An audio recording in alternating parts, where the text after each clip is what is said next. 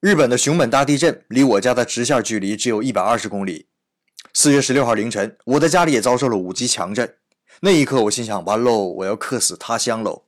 好在二十几秒以后，晃动停止了。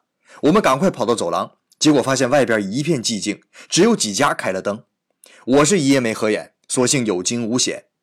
我微信的华侨群里边也炸了锅，不少人都在外边避难一夜，也有第一时间就回国的，而日本人却毫不慌张。当然也是因为日本人没地方跑嘛，而我们中国人死在日本那有点太惨了。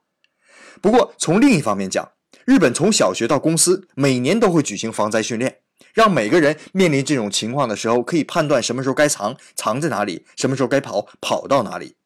日本每家平时都会常备一个避难包，里边哨子、手电、大米、水什么的样样俱全，所以日本人的淡定是有着完备的防灾知识，而我们的慌张则是手足无措呀。